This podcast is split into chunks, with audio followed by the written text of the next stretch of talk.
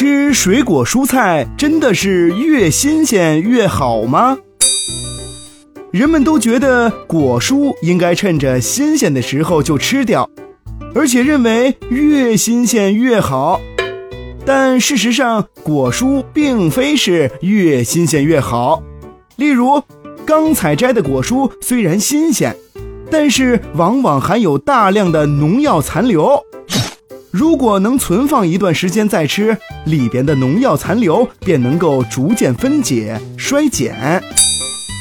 存放一段时间才吃，那营养会不会流失呢？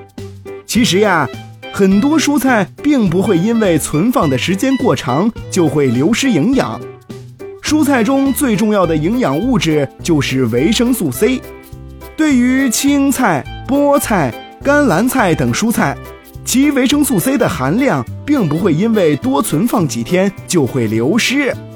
而卷心菜在经过冷藏之后，会比新鲜的卷心菜含有更多的维生素 C 哦。